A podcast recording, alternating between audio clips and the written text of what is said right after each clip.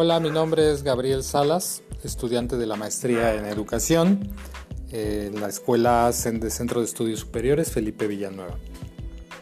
La materia que veremos brevemente es la diseño, de cursos en línea, las características de todo diseñador instruccional, que debe de estar preparado en el campo de la pedagogía, de la psicología del aprendizaje. Ojo, no confundir psicología clínica, ¿verdad? Eh, psicología del aprendizaje, psicopedagogía, formación a distancia, habilidades informáticas básicas y específicas, conocimientos sobre implicaciones de tiempo y trabajo. Esto no es más que seleccionar el uso de material para que sea eficiente y eficaz, ¿verdad? Que nos ahorre tiempo y podamos llegar a un aprendizaje en un tiempo razonable Capacidad de manejo de software, sabemos que estamos en la era de la tecnología. Implementar metodologías sustentadas también, es decir, que sea una teoría científica, ¿verdad? Habilidades y conocimientos de formación. Esto no es más que, por ejemplo, hemos visto que los estudiantes en educación física eh, botan una pelota de una manera sincrónica, están desarrollando habilidades eh, de psicomotricidad.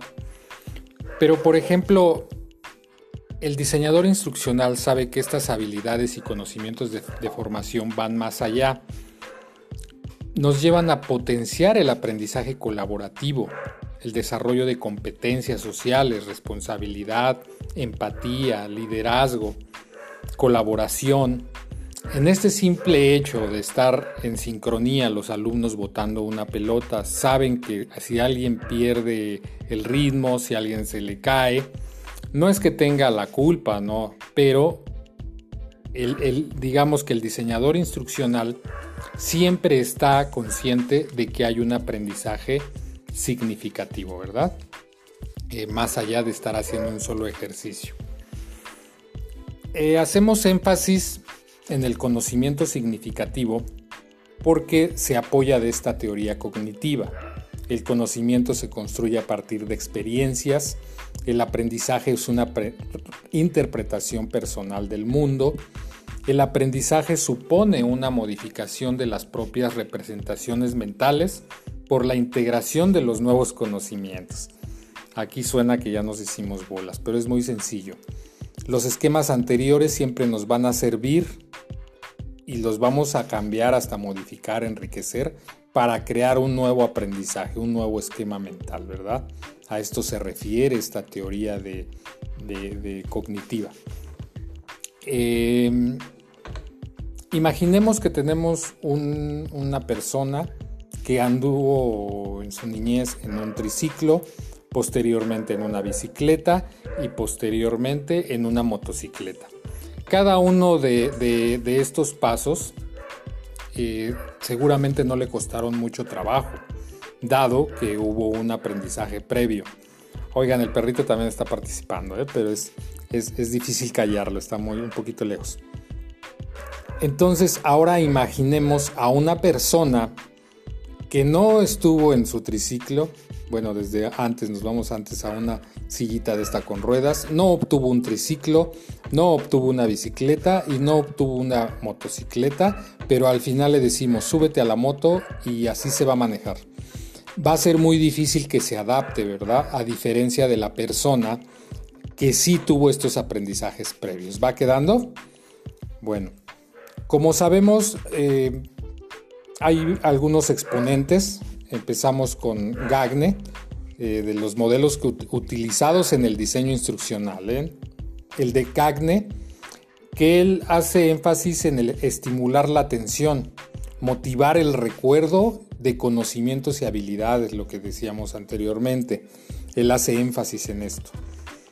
Todos los exponentes, Azure, por ejemplo, no es que tengan eh, un concepto diferente. Lo que digo yo es que integran al modelo anterior información básica, ¿verdad?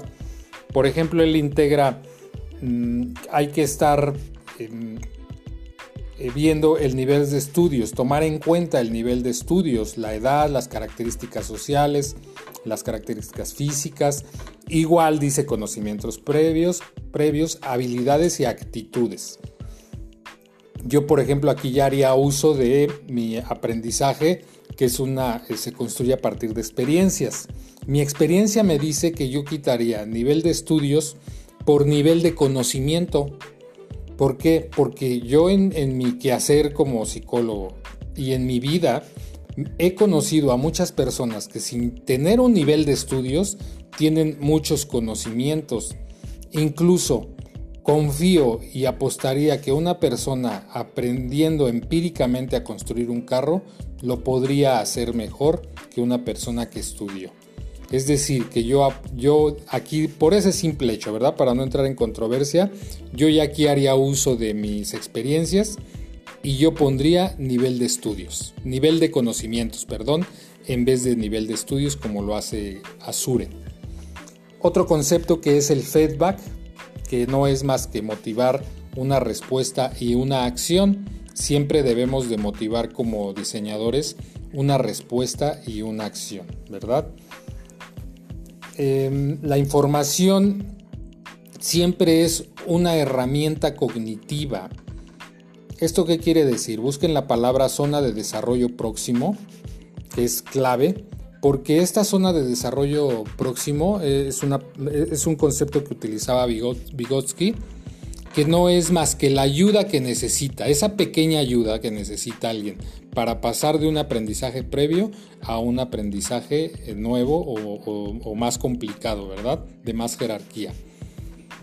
Existen tres siglas, eh, cuatro siglas, perdón, A, D, D, otra vez D, I y por último la E, que no es más que análisis, diseño, desarrollo, implementación y evaluación que hasta ahorita no hemos tocado el tema de, evaluación, que también algunos exponentes hacen eh, eh, énfasis en ello.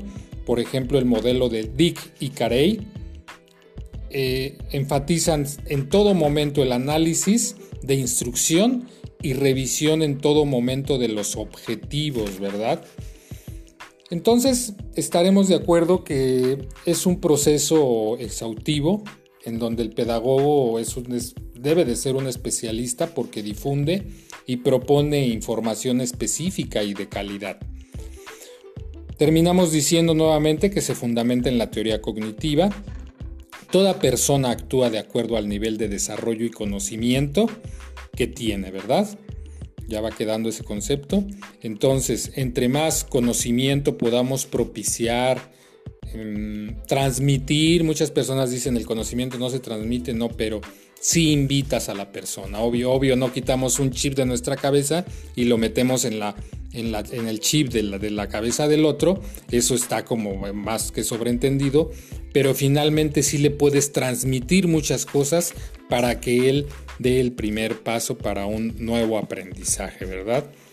No olvidemos que hay una nueva palabra que se llama diseño tecno instruccional que es donde vemos la dimensión tecnológica y por supuesto la dimensión pedagógica, en donde se agregan la, multimedia, sobre también ciencias humanas, por supuesto, ingeniería de sistemas, que esto no lo utilizaríamos si es algo presencial, por supuesto telecomunicaciones, etc.